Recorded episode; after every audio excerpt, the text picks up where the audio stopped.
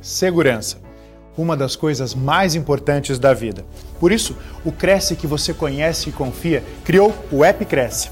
Nele, você pode encontrar o um imóvel para o seu lar, negócio ou investimento. Todos cadastrados por corretores de imóveis fiscalizados pelo órgão regulador. E você, corretor, pode acessar cursos, atualizar cadastro, inserir e gerenciar imóveis. Fácil e gratuito.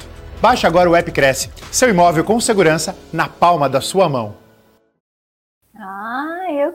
Feliz pelo convite. Quero agradecer por estar aqui de novo, Anderson. Muito, muito, muito obrigada. E, gente, quando a gente fala de ter resultados e bater nossas metas, independente do momento né, da nossa vida, o que a gente busca sempre, principalmente na carreira. E por que, que eu resolvi trazer esse material para vocês? para que vocês possam, nesse momento, todo mundo fala em pós-pandemia, novo normal. Eu ainda tenho um ponto de interrogação quando a gente fala de como vai ser este novo normal, mas posso sim trazer insights, trazer ferramentas. Então, ó, fiquem até o final. Que quem estiver comigo até o final, eu vou trazer uma ferramenta poderosa de como você consegue não só fazer o seu planejamento para você poder chegar onde você quer, mas como é que você se organiza para manter foco e para poder você chegar lá. Seja independente a sua meta, seja de repente manter o que você já tem, superar, mudar, mas independente da sua área de atuação e os resultados que vocês buscam. E aí eu vou aqui para a apresentação, né, para eu poder me apresentar um pouco mais, para a gente poder aqui começar o nosso bate-papo, porque tudo que é bom dura pouco. E é, quem tiver dúvidas aí, nos últimos 10 minutinhos, a gente vai disponibilizar para vocês poderem aí, quem tiver suas perguntas, manda que nos, nos últimos 10 minutos do nosso bate-papo vou estar tá respondendo as dúvidas de vocês. E, gente, como é que a gente faz, né? Falando aí de como ter resultados e bater suas metas no mundo pós-pandemia, a primeira coisa que eu trago aqui são as minhas paixões. Tem até um fundo musical, quem gosta de sertanejo aqui, acho que vai saber quem é que está cantando. Mas por que, que eu falo das minhas paixões, gente? Não são as nossas paixões que nos impulsionam até em situações de crise, em situações de, em situações de grandes desafios? Só que eu vim trazer minhas paixões aqui para me apresentar, né? O, já me o Anderson me apresentou muito bem. Mas assim, as minhas paixões, quando eu falo, gente, minha maior paixão é comer. Graças a Deus que eu não tenho tendência para engordar. Adoro um pastel de feira, principalmente de pastel de carne. Quando veio a pandemia, o que eu mais senti falta era de ir para a feira, tomar um caldo de cana e comer um pastel. E, gente, eu sou louca por é, pizza de frango com catupiry. Adoro terminar uma semana comendo uma pizza, gente, para mim é ímpar. E, gente, vou aqui adiantar, né, que você já me conhece, né, já o Anderson me apresentou muito bem. O ponto que eu gosto de trazer aqui, que aqui isso tem a ver com o nosso principal desafio, que eu estava conversando aqui com o Anderson nos bastidores, e além de ter feito projetos para essas empresas, né, atendo empresas em diversos segmentos, mas quando a gente trabalha aqui, no meu caso, com educação, que foi na FTD, foi a FTD que me estimulou a abrir uma consultoria para poder desenvolver talentos, ajudar vocês a poder encontrar o sucesso profissional de cada um. E até por isso que eu estou aqui hoje. E quando eu falo de poder desenvolver pessoas, porque, gente, vou afirmar para vocês, quando eu coloco ali, já estou olhando para minha direita, porque tem uma tela, quando eu coloco ali, que são mais de 10 mil horas de treinamentos e mais de 100 mil profissionais treinados, competência a gente aprende. Não estou falando só de competência técnica, né? Habilidade em vendas, aprender a utilizar uma ferramenta nova, né? seja um Excel, por exemplo, ou as ferramentas digitais que a gente tem utilizado desde o ano passado para cá, entre outras, que a cada hora existe uma novidade no mercado. Então, tudo na vida é treino e repetição. E aqui eu começo a falar disso porque se você não sair daqui hoje, primeiro eu quero entender se você saiu daqui hoje com algum aprendizado. Isso para mim é importantíssimo. Mas mais importante do que isso é vocês colocarem o conhecimento em prática. E quando eu falo de colocar conhecimento em prática, é, pode, pode voltar, por gentileza, lá para a apresentação. É, e quando eu falo de colocar conhecimento em prática, começo não só por dando treinamentos, eu tenho três livros que livro de bolsa, 120 sacadas da vida pessoal e profissional sem contraindicações. Sou coautora de dois livros. O primeiro deles foi Desperte a Sua Melhor Versão, onde eu falo sobre como criar crenças fortalecedoras e crenças nada mais é do que a gente acredita. E a base até dessa nosso bate-papo de hoje é este, é este livro em coautoria, que é A Arte de Brilhar, que eu falo do sucesso profissional em oito passos. Então, quando você descobre o seu sucesso, o que, que você faz para chegar lá? E é essa ferramenta que eu trago aqui no final. Mas por que, que eu falo desses livros? Gente, eu nunca achei, até estar na FTD, que eu era capaz de escrever um livro. E por que essa borboleta que eu sou apaixonada, né? A borboleta, ela sai de um casulo, ela passa por todo um processo de transformação, que é isso que quem quer ficar no mercado de trabalho e ter sucesso vai ter que se transformar a todo tempo a partir de agora. Aí vocês falam, poxa, aqui, mas eu vou ter que me preocupar em me desenvolver daqui para o futuro? Sim.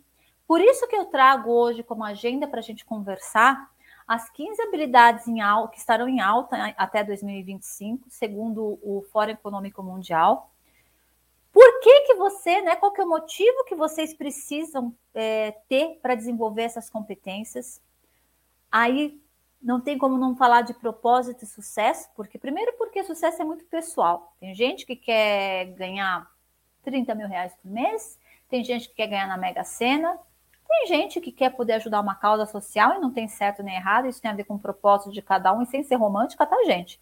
Propósito não é. Não, não necessariamente a gente nasce com ele, sabendo, e não saber também não tem problema nenhum, mas dá para descobrir nessa trajetória que eu vou trazer para vocês.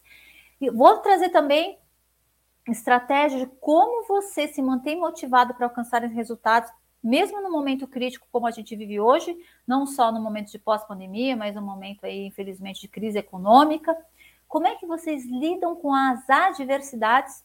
Porque adversidades, espero que tão críticas com, enquanto a pandemia, espero que a gente não passe por isso novamente, mas a gente pegar a história, essa não é uma primeira vez que, que é, eventos desse tipo acontecem. E o que, que você tem que fazer para atingir suas metas?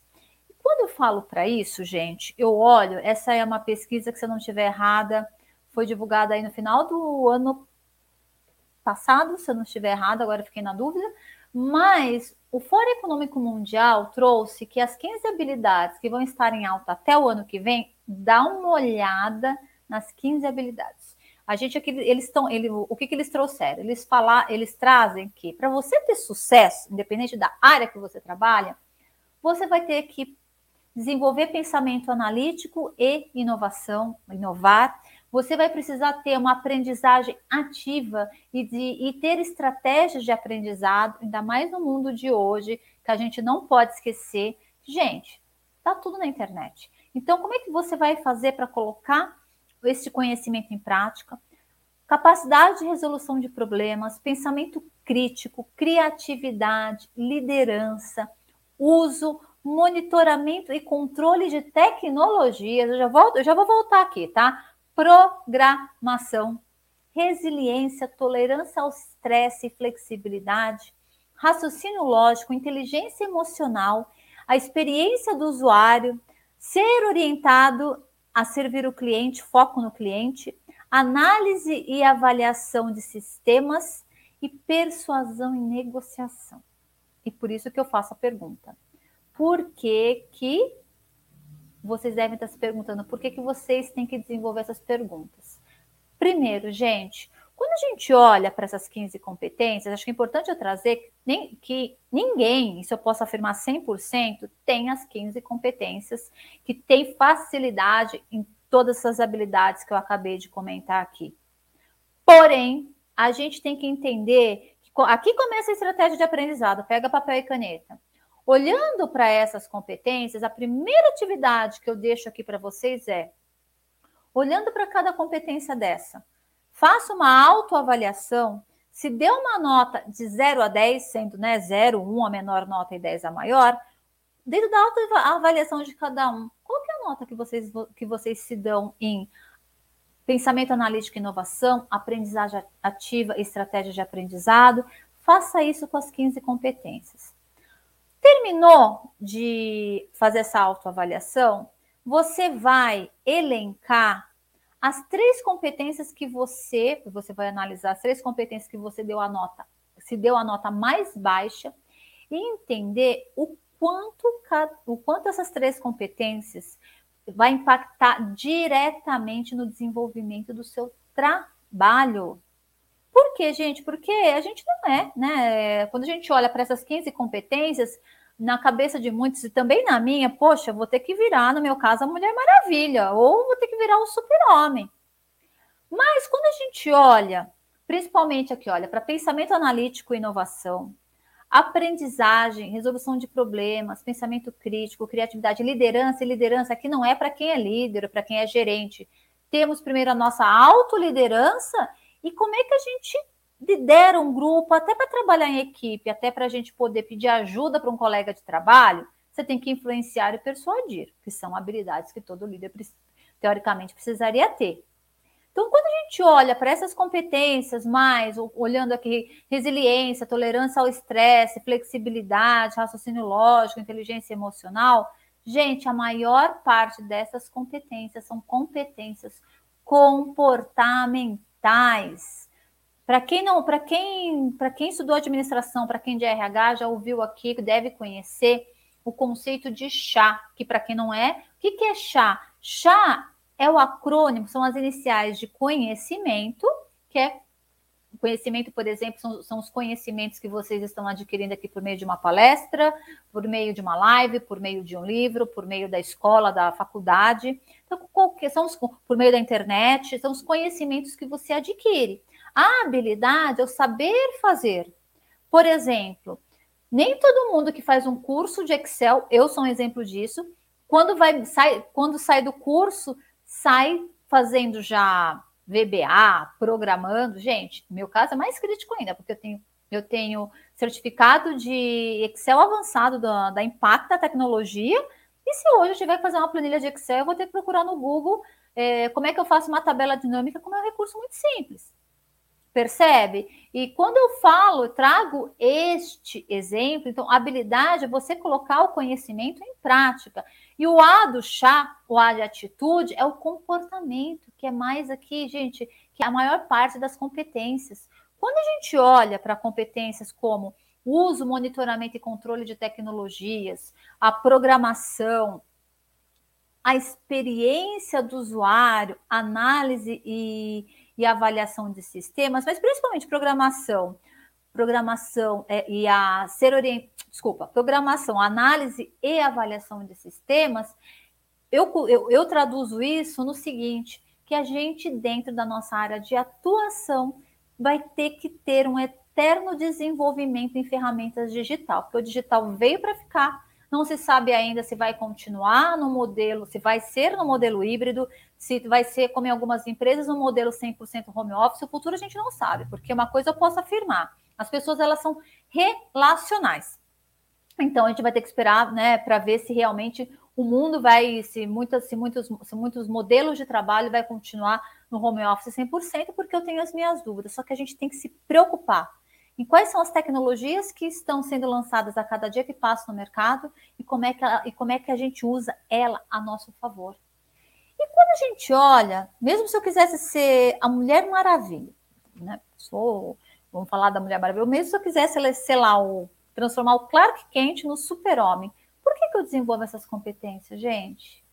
Eu gosto muito, né, dos livros aí do Nassim Taleb. Nassim Taleb, ele é um americano, ele tem, ele tem origem aí libanesa. Atualmente ele reside nos Estados Unidos e ele tem um livro maravilhoso e ele é analista de riscos, né? Que é um livro que ele fala o efeito dos cisnes negros. E por que, que eu falo dos cisnes negros de Nassim Taleb? E aqui eu trago algumas imagens, né? Eu já sou, eu já tenho uma certa idade, eu tenho 44 anos mas eu lembro como se fosse hoje. Eu estava no quarto ano da faculdade, era quarto ano, era. Lá no 11 de setembro, estava almoçando, foi um dia que eu fui almoçar mais tarde, quando, quando houve essa tragédia lá das Torres Gêmeas. Eu estava num restaurante chinês, almoçando, com a televisão, né? A televisão estava aberta nesse restaurante lá no centro, no centro de São Paulo. E eu achei que era um filme de sessão da tarde. E, gente, aí eu tô trazendo uma tragédia. Quando a gente fala, né, da globalização, da, do, do digital, do mundo sem fronteiras, pra, ainda mais para quem nasceu como eu antes da, da era da internet, sabe das mudanças, acompanhou essas mudanças. E o que, que é o efeito cisne, cisnes negros que Nassim Taleb fala? Ele cita no livro dele né, que num determinado período da Austrália, o que existiam eram cisnes brancos. E, gente, um lindo dia apareceu né, um cisne negro aqui. E tudo que é diferente chama-se atenção tudo que é novo, ainda mais quando a gente não tem uma história por trás, a gente não tem uma experiência atrás, a gente chama atenção e a gente não sabe o que fazer. E aí, quando ele fala da história dos cisnes negros, então assim, apareceu primeiro, foi aquele furdúncio, queriam saber de onde veio, etc. Mas, gente, depois entrou na rotina. Foi a mesma coisa. E aí não vou adentrar, falar de pandemia, que enfim, né? Vamos, vamos, vamos ser otimistas, e Deus é Pai, que a gente em breve a gente passa a ter, né, um, passa a viver um pouco mais aí com outras pessoas, a gente saia desse isolamento. Mas o que eu quero dizer é o seguinte: quando bateu a, a pandemia lá em, em março do ano passado, essa questão de usar máscara, eu mesmo, eu tinha trabalho em Manaus, tinha viagem marcada para dar treinamento em março, e eu tentei para Manaus até maio, porque até então eu não tinha ciência da gravidade da situação. Usar máscara, gente, como um dia que a gente pensava e hoje se tornou incômodo, mas se tornou normal. O inverso, até se a gente vê alguém sem máscara na rua, a gente até já. O efeito hoje é o contrário. E por que, que eu estou trazendo isso, gente? Grandes mudanças, sejam elas é, situações de adversidade, situações de tragédia, inovações que o mercado traga, mudanças. Um outro exemplo que eu posso trazer aqui de um grande exemplo de um cisne negro. Gente, vocês lembram como era se locomover antes do Uber? Antes do Uber, pedir comida antes do iFood. Tudo bem que agora, agora o Uber careceu até bastante nos últimos tempos por causa do, do preço do combustível, mas, gente, a, a, a forma de se locomover mudou. Eu mesmo, né? Eu e meu marido, a gente tem um carro só por enquanto ainda é viável ter um único carro. E eu, se eu pudesse, andaria de Uber para cima e para baixo, de táxi para cima e para baixo, porque é muito mais cômodo, não preciso dirigir. E isso, isso mudou a forma como as pessoas se relacionam. Então, este, este é um exemplo de um cisne negro que sempre vai acontecer. Gente, hoje, quando a gente vai comprar algo para os nossos corretores aqui que estão presentes hoje, a forma de você se relacionar com seu cliente mudou quando houve a popularização do WhatsApp. Hoje, o que é mais comum, né? O que é natural? A gente procurar até um corretor, uma imobiliária pela internet. Se possível, se não tiver as fotos lá, toda primeira comunicação é digital. Então, por que, que eu estou enfatizando muito isso? Porque, gente, vocês precisam desenvolver essas, essas 15 competências? Precisam. O mundo ele já estava numa velocidade é, insana, agora mais ainda, e as coisas não vão ser mais as mesmas, e o tempo de mudança hoje é muito rápido. E o ser humano, ele é capaz de se adaptar, que o que aconteceu no mundo do ano passado para cá é, é o maior exemplo que nós temos. E por que, que eu trago isso? Porque vocês devem estar se perguntando, como é que eu faço para me desenvolver nessas competências? que é justamente o que eu trouxe, né? Eu trouxe aqui as imagens da Mulher Maravilha e do Super-Homem. Então, assim, para você desenvolver essas competências, não tem, não tem outra receita. A gente vai ter que fazer um trabalho que é um trabalho chato, que é um trabalho de psicólogo, um trabalho de e um trabalho de RH, trabalho de que trabalham e, e trabalho de pessoas que trabalham com desenvolvimento humano. Gente, não tem jeito, é autoconhecimento na veia. Tá, Kim, para que eu vou querer me conhecer? Né? E como eu me conheço? Gente, tem que entender qual que é o seu propósito. Você tem que entender por que, que você acorda todos os dias para ir trabalhar. Eu sou apaixonada pelo que eu faço, mas aqui eu quero quebrar alguns paradigmas, né? Porque, desculpa, eu quero quebrar alguns mitos. Primeiro, o que, que é propósito? Significado de propósito. Gente, propósito nada mais é, tirei a informação aí ó, da internet, do site lá do Dício, do Google. Se, o, o propósito nada mais é que a grande vontade de realizar ou de alcançar alguma coisa. O que se quer, o que se quer alcançar, aquilo que se busca atingir. O que se quer fazer, aquilo que se tem a intenção de realizar. Resolução. Gente, propósito nada mais é do que você querer conseguir atingir alguma coisa, buscar alguma coisa, seja é, trabalhar, ganhar dinheiro para poder comprar uma casa, seja trabalhar, ganhar dinheiro para trocar de carro, seja pagar a escola dos seus filhos, seja trabalhar por um período e viajar o outro, seja ganhar dinheiro para poder ajudar uma causa social. Então, qual que é o seu propósito? E por que, que eu estou trazendo isso? Porque o propósito ele é pessoal, ele não é profissional. E, e tem um outro mito que eu quero quebrar aqui. Porque quando a gente fala de propósito, tem uma frase que eu adoro de Paixão de Aristóteles, que ele fala que onde as necessidades do mundo e os seus talentos se cruzam, aí está a sua vocação. Gente, onde as necessidades do mundo, né, as necessidades do ano passado para cá, e os seus talentos se cruzam, é aí que a gente vai entender o nosso o nosso propósito, a gente vai correr atrás de se, de se desenvolver. Quantos empreendedores, é, é, quantos profissionais perderam emprego no ano passado, viraram empreendedores e muitos tiveram sucesso e outros não? Por quê? Porque trabalhar com propósito, é o que eu trago aqui, é se sentir feliz enquanto realiza suas tarefas e quando percebemos que o nosso trabalho está alinhado às nossas paixões. Por isso que eu quero que vocês entendam que o propósito é individual e por isso que vocês têm que se conhecer. O seu trabalho, seja ele qual for, será o que lhe, proporcionar, lhe proporcionará ter os meios para atingir aquilo que almeja. Gente, eu sou apaixonada pelo que eu faço. Mas vocês acham que por eu ser psicóloga, vocês acham que trabalhar em RH foi a minha primeira opção? Não. Tenho vergonha nenhuma de falar, por sinal foi a última. Como acredito eu que até hoje 95% dos estudantes que vão fazer faculdade de psicologia, qual era o sonho? O sonho era trabalhar no consultório. E no meu caso ainda era trabalhar em hospital psiquiátrico. Gente, eu precisava eu precisei trabalhar para poder pagar minha faculdade, a falecida Universidade de São Marcos, lá de São Paulo, que ela não existe mais. E na época eu morava lá em Pirituba, extremo oeste de São Paulo, fui fazer uma faculdade lá no Ipiranga porque era uma das melhores que tinham e a única que tinha um curso noturno, porque eu precisava trabalhar para poder pagar a faculdade. Nessa época, eu era assistente de compras, fui assistente de compras até o segundo ano da faculdade e queria muito ingressar na área de RH. Não sabia nem o que era RH direito, para ser sincero, porque naquela época nem Google, essas coisas não existia. Mas eu, eu mas assim, pré-requisito para eu poder fazer um estágio e estágio na área clínica, na área hospitalar, na área de hospital psiquiátrico, era normalmente eram estágios gratuitos que eles te davam no máximo o, o vale transporte. Eu precisava ganhar dinheiro para poder pagar a faculdade e me sustentar. Ou melhor, pagar, meu pai me dava 50% da mensalidade e, meu e eu pagava os outros 50% e arcava com todo o resto. Fui, e a única área até hoje que consegue te trazer uma bolsa auxílio mensal com alguns benefícios é a área de recursos humanos.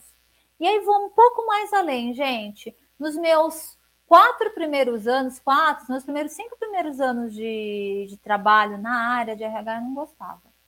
Por quê? Porque entrei na área de RH, querendo, entrei na área, entrei, fui fazer faculdade de psicologia querendo ajudar pessoas. E, principalmente, quando a gente começa, é muito normal começar a carreira em RH na área de recrutamento e seleção, onde eu sabia que às vezes eu entrevistava, aplicava teste psicológico, etc., e sabia que o profissional tinha um tremendo potencial e que se a empresa desse uma oportunidade, esse profissional deslancharia.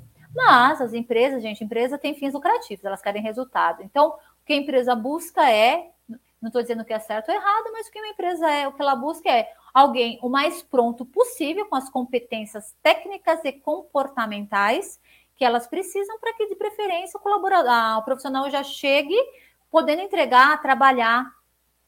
E quando eu olhava aquilo, para mim era muito complicado. Mas também, depois de cinco anos, olhar para aqueles estagiários, nos programas de estágio, programas de trainee, é, programas de, de aceleração de competências para desenvolver líderes, profissionais que saíam de uma área de administrativa de vendas para uma área comercial, onde você treinava as habilidades de vendas, e ver aquele profissional arrebentando, batendo as metas, tendo sucesso. Eu contratei, gente, eu entrevistei mais de 15 mil pessoas em mais de 20 anos ainda, agora já deu 20, né, na área de RH. Então, quando eu via um profissional que tinha começado como estagiário, que tinha começado como um assistente e virou um diretor, que fosse em outra empresa, como eu entrevistei muita gente, às vezes, não agora porque a gente está em casa, agora eu estou aqui na região de Atibaia, mas eu quantas vezes, e não foi uma ou duas, não foram várias, que eu fui abordada no metrô, a Kemi, a Kemi, enfim, como é muita gente, ainda eu tenho um problema crítico, eu não gravo nomes, e às vezes eu olhava para a pessoa, você não lembra de mim? Eu não esqueço uma vez lá no metrô, na catraca do metrô Vila Madalena. Aí eu fiquei sem graça, falei assim, a Kemi, eu sou fulano de tal, você me contratou na empresa X como coordenador de logística e eu estou na empresa há 10 anos e hoje eu sou gerente. Gente, e, quando, e por que, que eu estou contando essa história? Porque eu descobri o meu propósito aí. E quando eu fui empreender, eu, primeiro, primeiro ponto eu tentei para o consultório. Quando eu abri a minha consultoria, a S Consultoria e Desenvolvimento de Talentos, eu até hoje, eu costumo dizer, né, quando a gente não sabe fazer, a gente contrata quem, quem sabe para nos ensinar, que só curso também, o curso te ajuda, só que se você não colocar em prática, e como eu queria resultado no curto prazo, eu fui contratar uma mentoria na área de vendas, né, eu fui entender de negócio, mesmo fui buscar um MBA em gestão estratégica de negócio, me preparar para poder entrar. Mas na hora de entender o que eu queria fazer, que era desenvolver pessoas, isso tem a ver com o quê? Com a minha história em RH que não foi a porta de entrada que eu escolhi, foi a porta de entrada onde, quando a gente pega aqui essa frase de Aristóteles, onde as necessidades do mundo estão, a necessidade que eu tinha, quem me supriu naquele momento foi o RH e que hoje se tornou a minha verdadeira paixão. E aqui eu trago um vídeo, né? Eu sou apaixonada pelo Cortella, onde justamente ele vai falar aí um pouquinho sobre qual que é o seu propósito. Eu sou professor há 40 46 anos, tive de me reinventar. Muitas vezes eu lido o tempo todo com coisas que não imaginava. Né? Quando eu comecei a dar aula na universidade, eu tinha 22 anos de idade e os meus alunos tinham 18. Aí eu fiz 30 anos de idade, eles tinham 18. Aí eu fiz 40 anos de idade, eles tinham 18. Eu fiz 50 anos de idade, eles tinham 18. E assim vai.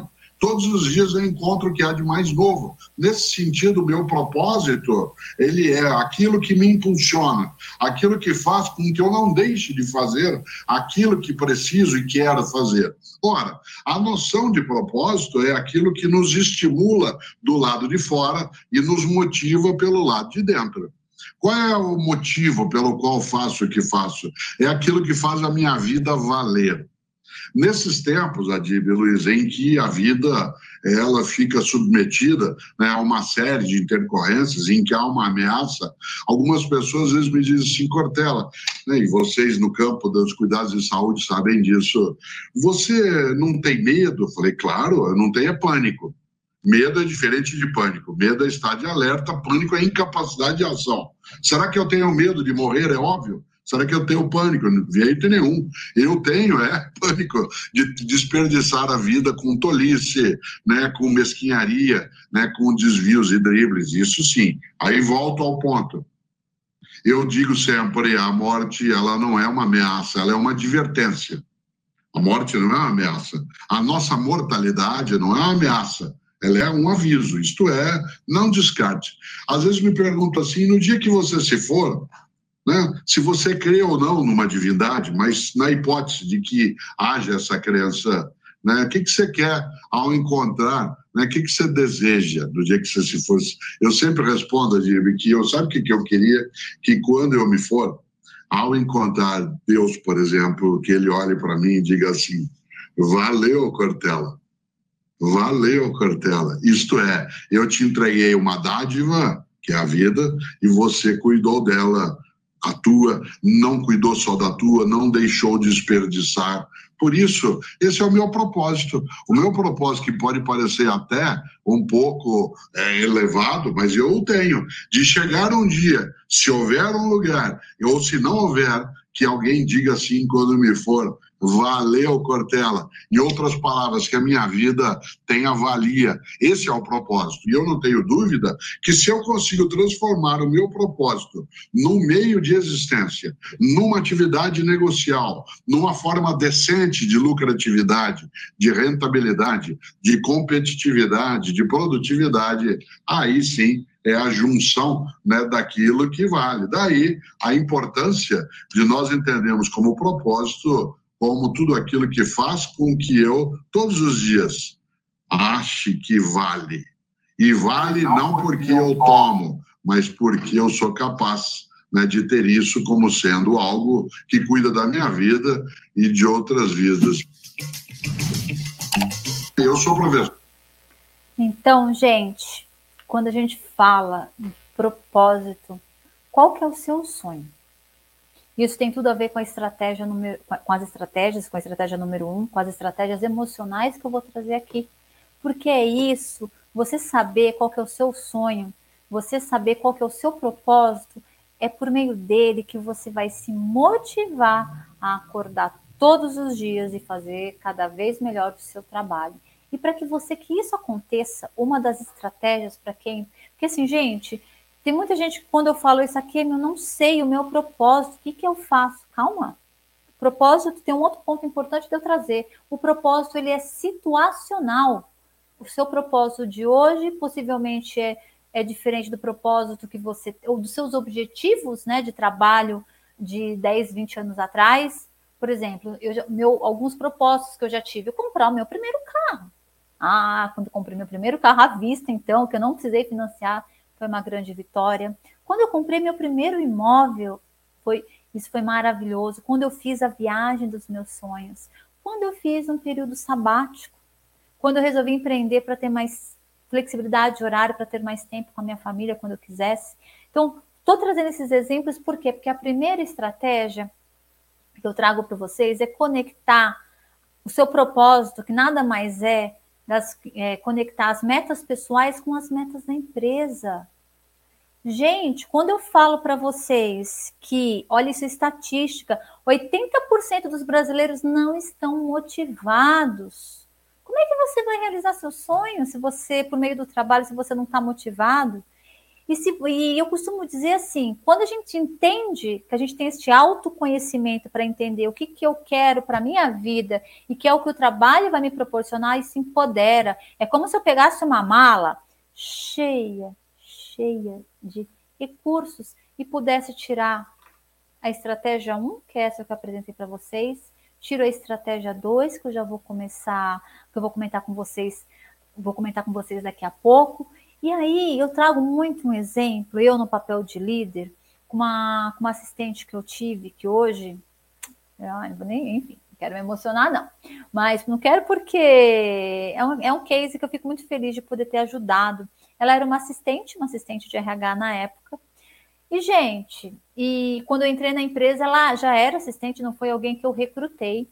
E ela era, na época, ela fazia faculdade, de gestão de RH, um tecnólogo de dois anos, e a área de desenvolvimento humano só tinha psicólogos. E aí, quando ela olhava que o sonho da vida dela era trabalhar com recrutamento e seleção, e ela não tinha, não fazia, e naquele momento ela não tinha né, condições de fazer uma faculdade de psicologia, não preciso nem dizer que quando eu entrei no departamento ela era um problema, de chegar todo dia atrasada, de no, nos, nos, quatro primeiros meses de ter um feriado prolongado, como a gente vai ter a semana que vem, dela ficar doente, tipo, na terça-feira e, e, e na quarta. E aí, gente, depois que entrei na empresa, depois de dois meses, a gente parou para, né? Primeiro vamos conhecer a equipe, deixa eu entender um pouquinho o histórico, entender desempenho. E aí eu chamei, né? Eu a chamei para poder conversar, até para entender o que estava acontecendo. E aí, a primeira pergunta que eu fiz para ela, não fui falar para ela dos atrasos dela, eu fui perguntar para ela qual era o sonho dela. Qual era o objetivo de vida dela? Gente, eu lembro como se fosse hoje. A Luana abriu, arregalou uns olhos desse tamanho. Ela estava esperando que eu fosse lá puxar a orelha dela. Eu perguntei, qual que é o seu sonho? Ela meio receosa, meio reticente, não me conhecia, e eu insisti. Só que ela tinha um perfil prático, né? Ela era, no bom sentido, meio bocuda. Eu falei, tá, o que, por que por, por que, que você vem para cá todos os dias, além de ganhar um salário para pagar suas contas, né? Porque isso é o básico, né? E ela olhou, ela falou assim: meu sonho é trabalhar com recrutamento e seleção. Eu achei estranho, né? Porque se ela tivesse, estava no RH, até então, eu não, na, naquele, de imediato, não, não me lembrava da, da formação dela, da faculdade que ela fazia. Ela me comentou que o sonho da vida dela era trabalhar em RH, que ela tinha entrado na empresa como temporária pelo call center e teve um recrutamento interno, ela foi efetivada. Só que depois de um ano no departamento, onde ela não tinha, né? Ela ainda ia se formar no outro ano e ela não foi, ela não, ainda não tinha feito a faculdade de psicologia porque ela não tinha dinheiro. Aí eu olhei para ela e falei, então, o que, que você está fazendo para poder realizar o seu sonho? Quer fazer a faculdade de psicologia e conseguir trabalhar na área de recrutamento e seleção? Foi aí que ela se calou. Falei, então, a empresa aqui, ela vai te ajudar neste sonho. Talvez você não vai entrar pela porta da frente como você gostaria, mas se você de repente, né, não melhorar, enfim, aí pontuei, né, as reclamações anteriores e dentro da minha gestão ali naqueles três meses e o que estava acontecendo, eu falei, olha, é, a gente vai ter que vai ter que avaliar o seu desenvolvimento para entender se você vai ficar na empresa ou não. Se foi super transparente, porque trouxe um histórico anterior. E se você de repente sair daqui o sonho de você fazer uma faculdade de psicologia e trabalhar na área de seleção, sendo que hoje você está no RH, talvez esse sonho seja mais desafiador. E ainda virei para ela. Por que, por que que, aí contei da minha história, como eu acabei de contar com vocês, eu falei, eu não estou em RH porque eu quis, foi o que eu tinha de escolha na época. E depois de uma certa de uma certa experiência, eu gosto muito de uma frase quando a gente fala de motivação, que motivação é ter prazer e não sofrer. Eu teve um período lá depois dos quatro anos que eu cheguei, enfim, foi muito tempo aí para entender que eu não gostava de RH, mas depois de cinco anos que eu fui, falei, não, para, ou a gente aprende a gostar, ou tinha que mudar a rota. E foi aí que eu aprendi a gostar. E no caso da Luana, para fechar essa história que eu contei para vocês, juro para vocês, em seis meses, o, a, a quantidade de atraso delas diminuiu assim absurdamente. Demorou um pouquinho mais para eu poder promovê-la para uma analista de recrutamento e seleção júnior, porque ela teve neném, etc. Mas ela sabia que a empresa, aquele emprego ia proporcionar o que ela queria. E toda semana eu pilhava ela. E aí? Somente na fase final da faculdade dela. E aí, você já prestou, vai prestar o vestibular no final do ano para fazer a faculdade de psicologia?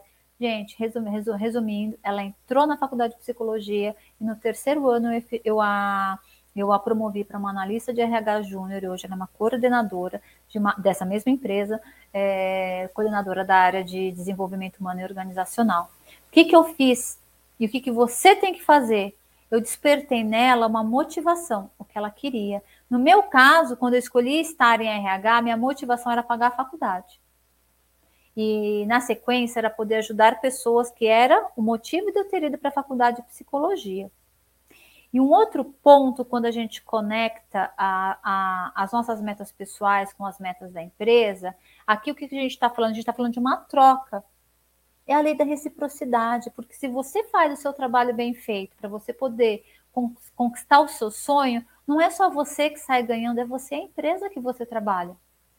Percebe que se você se der ao máximo, se você investir o seu tempo para quem para quem está aqui hoje, por exemplo, agora, que poderia estar tá fazendo qualquer coisa, menos estar numa live, mas para quem quer atingir os resultados, superar os desafios, é lembrar o porquê que você, qual que é o, qual, qual que é o seu propósito neste momento, e é lembrar dele para você poder motiv se motivar todos os dias a poder a poder a chegar, a você poder se motivar a chegar onde você quer.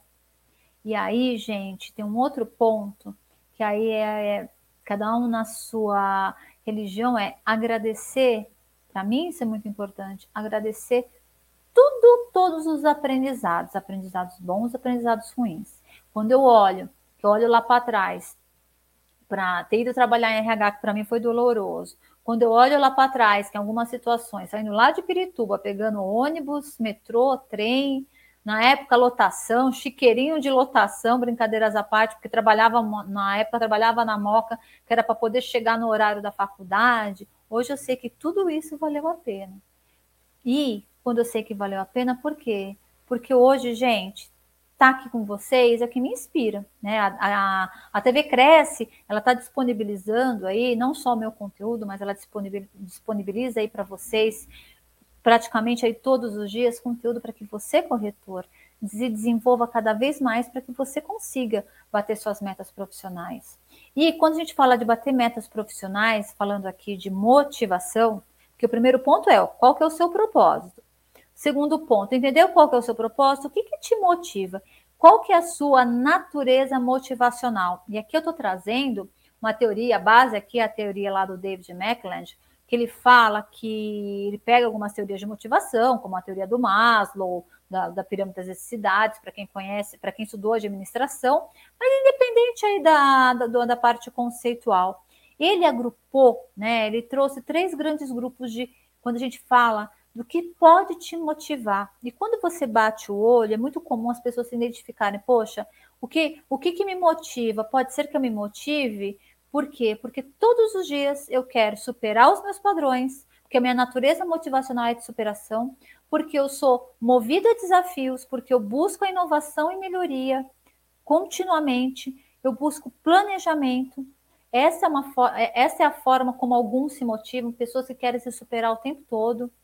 Outros se motivam por quê? Pelo compartilhamento, pela afiliação, pelo interesse em compartilhar, quer ter relações amigáveis, desconforto, não gosta, né? Evita conflitos e rupturas, não gostam de uma situação, de um, de um mau ambiente de trabalho.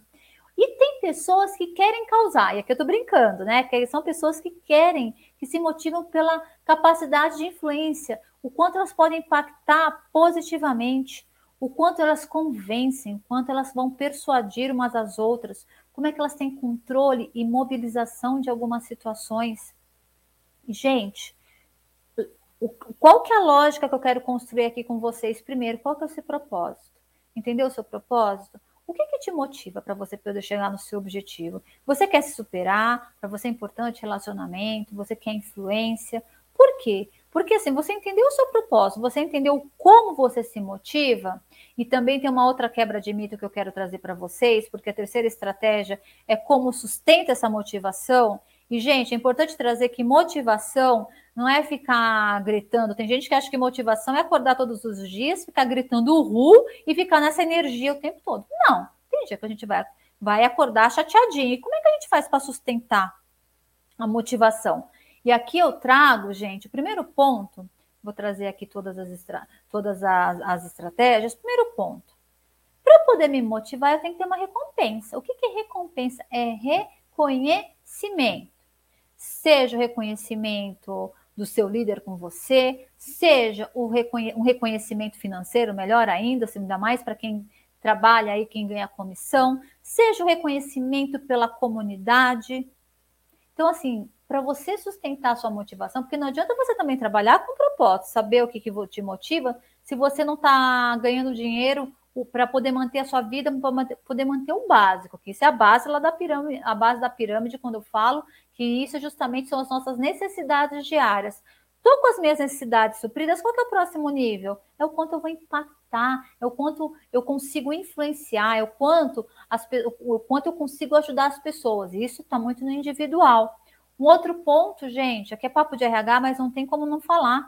Tem que fazer, um, você tem que fazer uma, um, uma atividade que esteja alinhada ao seu perfil. Eu concordo com a frase de Aristóteles quando, quando ele fala que as necessidades do mundo estão se cruzam onde está a sua vocação, mas, por exemplo, eu jamais trabalharia, hoje eu vejo que eu jamais trabalharia numa área, numa área hospitalar, ainda mais tivesse que lidar, como pensei em fazer faculdade de medicina, em lidar diretamente com o paciente, eu tenho problema crítico com sangue. Então, assim, o que você faz hoje? Está alinhado ao seu perfil?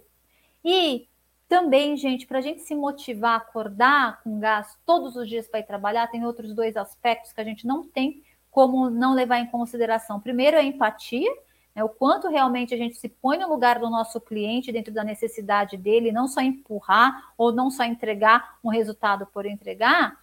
E, gente, não tem jeito. Eu já trabalhei entre as 10 melhores empresas para trabalhar no Brasil, mas assim, é o líder que nos motiva. É o seu gestor, é o chefe do seu chefe, enfim, é o seu, ou se você não tem chefe, é o seu cliente. E chefe aqui, gente, eu estou falando do chefe no papel de líder, tá? É o gestor. Que eu não gosto muito de usar o termo gestor, o termo. O que, quem tem chefe, não necessariamente ser chefe é ser líder, são coisas bem diferentes mas o líder é que vai impactar positivamente ou não a sua experiência e, consequentemente, a motivação de você trabalhar todos os dias. E, gente, quando a gente encontra, né, quando a gente tem aqui, a gente tem o reconhecimento que a gente merece, faz, a, faz um trabalho que está alinhado com o nosso perfil, onde a gente consegue atender a necessidade do outro pelo meio da empatia, a gente tem uma liderança que nos inspira, não tem, não tem, não tem outros resultados a não ser crescer né, dentro da nossa expectativa de crescimento, cada um ter os resultados que merece e, consequentemente, fazer parte de um grupo harmônico. E, gente, tem um videozinho que ele é rápido, de dois minutos, que até os macacos é, se motivam. Bom, pessoal, esse vídeo é um experimento desse professor aí, o Franz de Waal. Ele é um professor de comportamento de primatas da Universidade de Emory, nos Estados Unidos.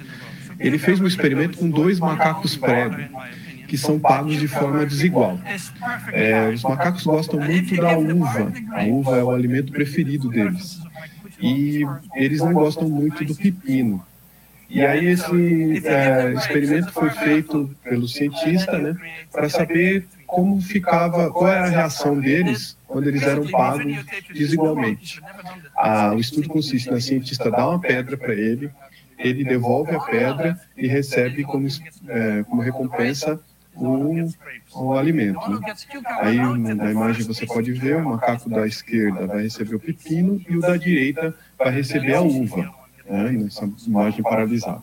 Agora vamos ver a reação deles. Ah, ele deu a pedra, recebeu de volta, ganhou o pepino. Ela deu a pedra, da direita, recebeu a pedra de volta, ela dá a uva. Né? Aí ele viu que ganhou a uva. Agora ele vai na pedra, devolve rapidinho e ganha o pepino.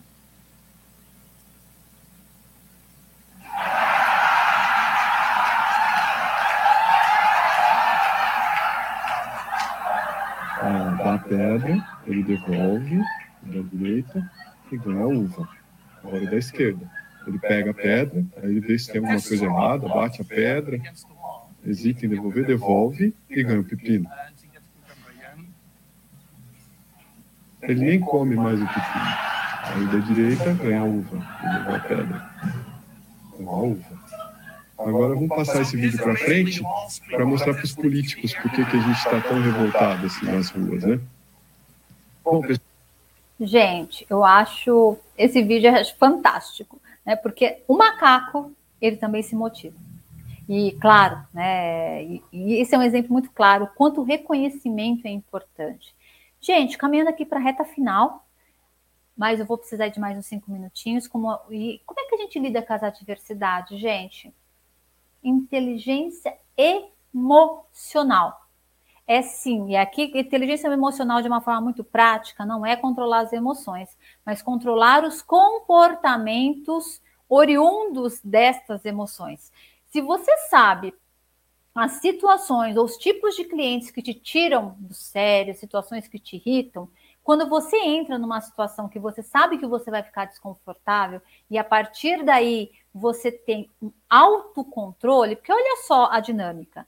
Quando a gente fala das emoções, que existe uma relação estreita entre o que a gente pensa, o que a gente sente, a maneira como se comporta, e os comportamentos, né, as três coisas estão intrinsecamente ligadas de forma que sempre uma é alterada, a outra se modifica, quando a gente fala aqui do pensamento, que é a razão do pensamento que gera o sentimento, mas de uma forma muito prática. Sei que vou entrar, então eu penso, vou entrar numa situação desconfortável, sei que eu vou ficar com raiva. É aí que eu vou ter o quê?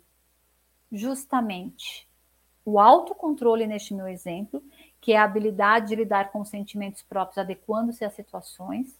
É onde eu vou conseguir evitar, dentro deste meu exemplo, evitar uma raiva.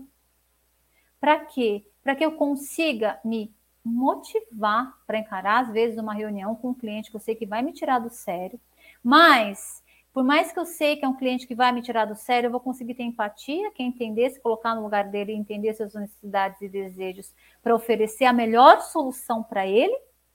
E para quê? Porque mesmo mediante as adversidades, eu vou ter, eu vou conseguir ter perseverança, eu vou conseguir ter persistência para conseguir ter o resultado que eu quero, que é a gratificação tardia. Aqui eu alterei a ordem em função do meu exemplo. Então, gente, o autoconhecimento te empodera para que você desenvolva inteligência emocional para lidar com as adversidades. E a gente não. E assim, gente, você quer chegar lá? Tem que ter, sim, autocontrole. A gente vai ter que evitar raiva, a gente tem que entender o que nos motiva, para a gente poder entender a necessidade do outro, para poder entregar o que é melhor para ele, para poder persistir e justamente para você poder ter o resultado que você quer. E como é que você aumenta a inteligência emocional? Que é essa, maior, que é essa pergunta que todo mundo faz. É começar aqui, ó, pelo processo de autoconsciência. Se pergunta o que, que você está sentindo agora. Quando você olha para outra pessoa, o que, que ela está sentindo? Quando eu falo aqui, né, da autorregulação, como é que você pode controlar suas emoções? Lembra de situações onde você conseguiu fazer este autocontrole? Como é que você consegue mostrar interesse por essa pessoa? E realmente o que, que te motiva? Porque, gente, quando a gente fala em como aumentar a, a inteligência emocional, o seu, o, o, seu consciente aqui, né? O seu, o seu QE, QE é, o que, que você, respondendo as perguntinhas que eu trouxe aqui para vocês, o que, que vocês vão fazer a partir daí? Pensando em método, é você vai desenvolver o seu autogerenciamento. Para quê? Para que você faça a gestão do seu estresse. Quando a gente pensa, começa a observar os pensamentos, entender as situações que nos deixam numa situação desconfortável, você passa a ter autoconsciência e você começa o método aqui é a atenção plena, atenção aos sinais que vão te tirar do sério. Para quê? Para que você passe a ter uma maior consciência social. E como é que você passa a ter uma maior consciência social? Tive, olha, estou fazendo a gestão do meu estresse, estou atento aos sinais que estão aparecendo, que pode realmente me tirar o equilíbrio onde eu passo a ter uma comunicação mais efetiva.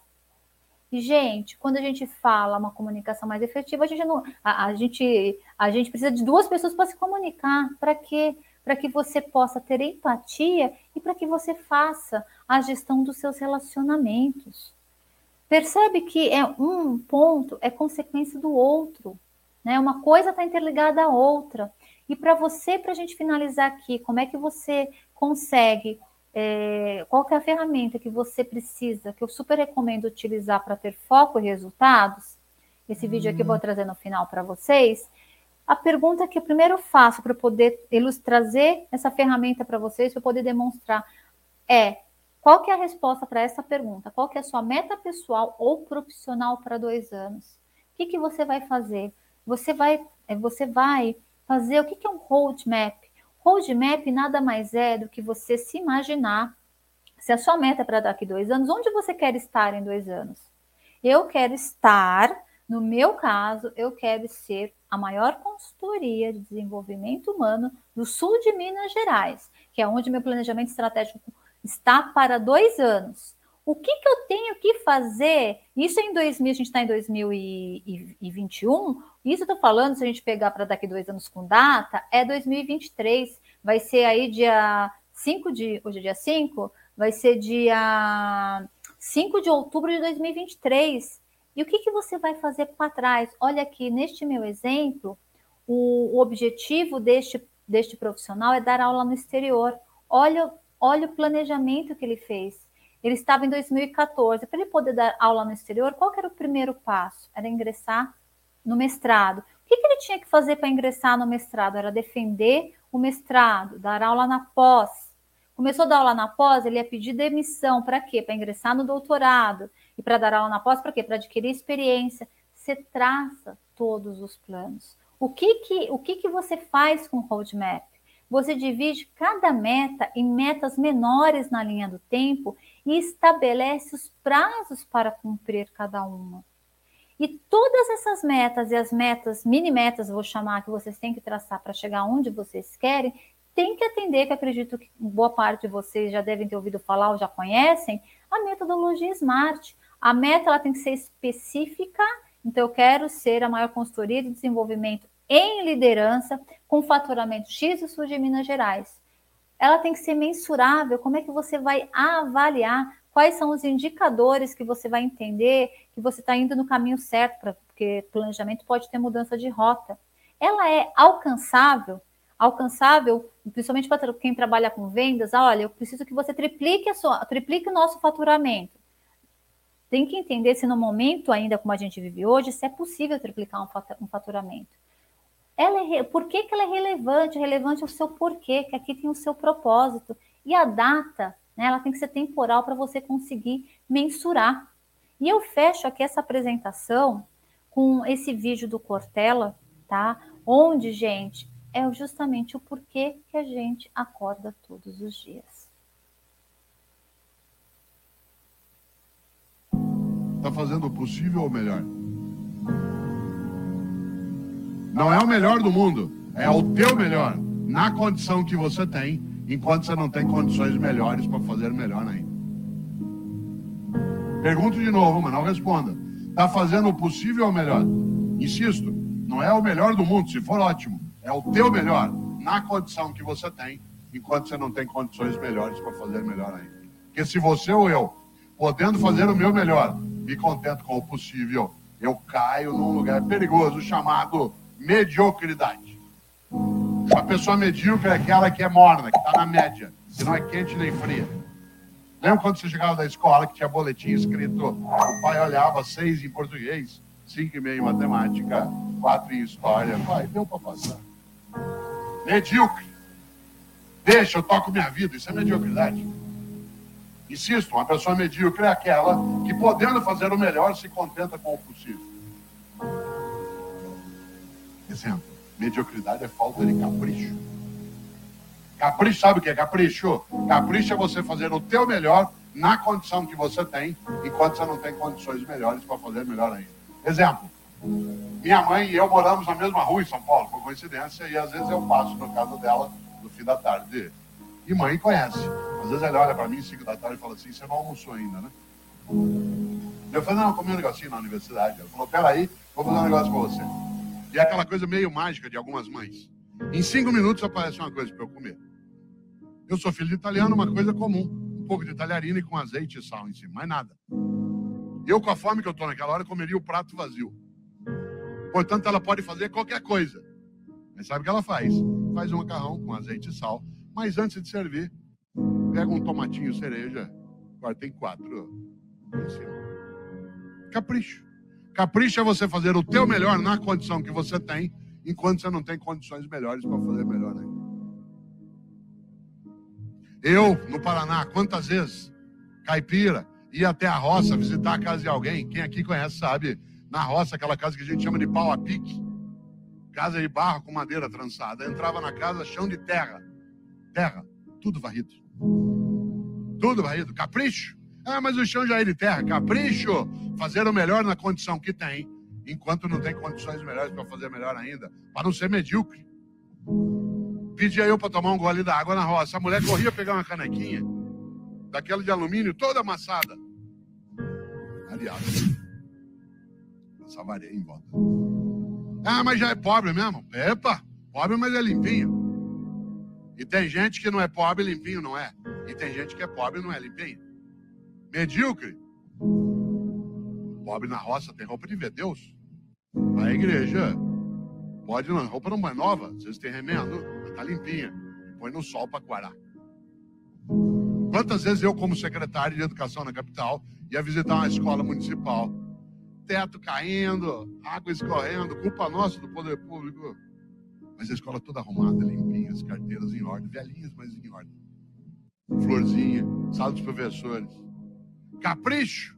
Capricho é você fazer o teu melhor na condição que você tem, enquanto você não tem condições melhores para fazer melhor ainda. Tem gente que é medíocre. E aí a obra fica medíocre. Ah, mas do jeito que me pago. Ah, mas do jeito que é. Ah, mas eu não tenho condição. Todos os dias nesta cidade, às três e meia da manhã, algumas pessoas acordam, pegam dois, três ônibus ou a moto e vão trabalhar no resgate do corpo de bombeiro Passa o dia tirando gente do meio de ferragem. Para ganhar no fim do mês 3,200, 3,400. Já imaginou? O que, que ele faz ali? O melhor. Se você perguntar para ele por que, que ele faz, falou porque é importante fazer. Fazer o melhor naquela condição. Ah, mas eu não tenho desfibrilador na viatura, ou eu não tenho material de sutura. Fazer o melhor na condição que tem, enquanto não tem condições melhores para fazer melhor ainda. Eu conheço professor e professora, que é a minha área de rede pública do Estado da Prefeitura, que tem uma carência imensa de material e faz um trabalho magnífico, porque faz o melhor naquela condição, enquanto não tem condições melhores para fazer melhor ainda. Há pessoas que, em nome da condição, degradam a ação, em vez de ter um trabalho que é concomitante luta para melhorar as condições e vai fazendo melhor com aquelas que tem. Ah, mas aqui assim eu faço o que eu posso. Por isso, cautela.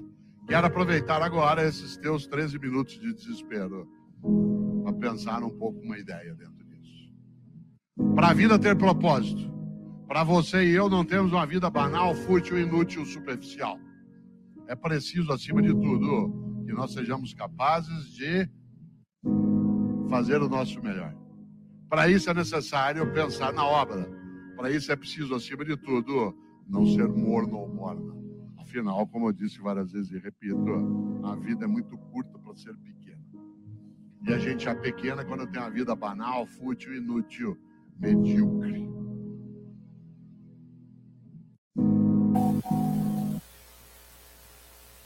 Gente, eu só tenho a agradecer por esse tempo juntos e espero aí ter ajudado vocês a impactar, entender seu propósito para que vocês consigam bater suas metas e ter seus resultados.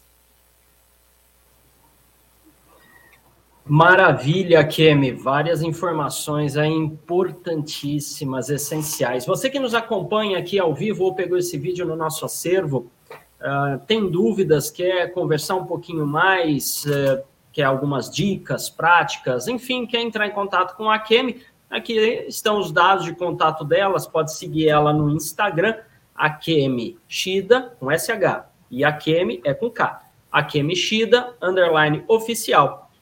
Busca ela lá no LinkedIn, www.linkedin.com barra in barra Akemi Shida ou manda uma mensagem no WhatsApp dela, entre em contato via WhatsApp, que ela te manda todos os links. Mais fácil, então, tá aqui, 11 98100 7322 11 98100 7322 entre em contato diretamente com a Kemi, tira suas dúvidas, pede material, pede orientação e vamos fazer os planejamentos aí para o nosso futuro para ter uma estratégia vencedora, seja na nossa vida pessoal, profissional, social, familiar e tudo mais.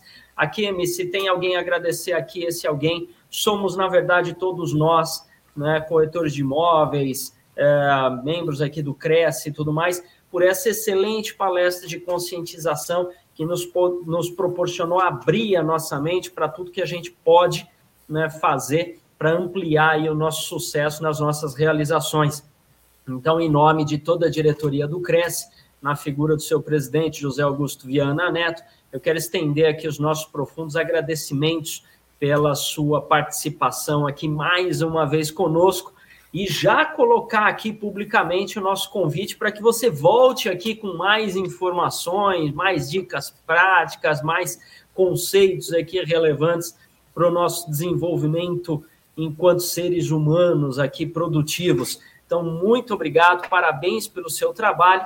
E para que a gente possa encerrar, então, essa nossa apresentação aqui com chave de ouro, eu quero te convidar para deixar a sua última mensagem a quem nos acompanha.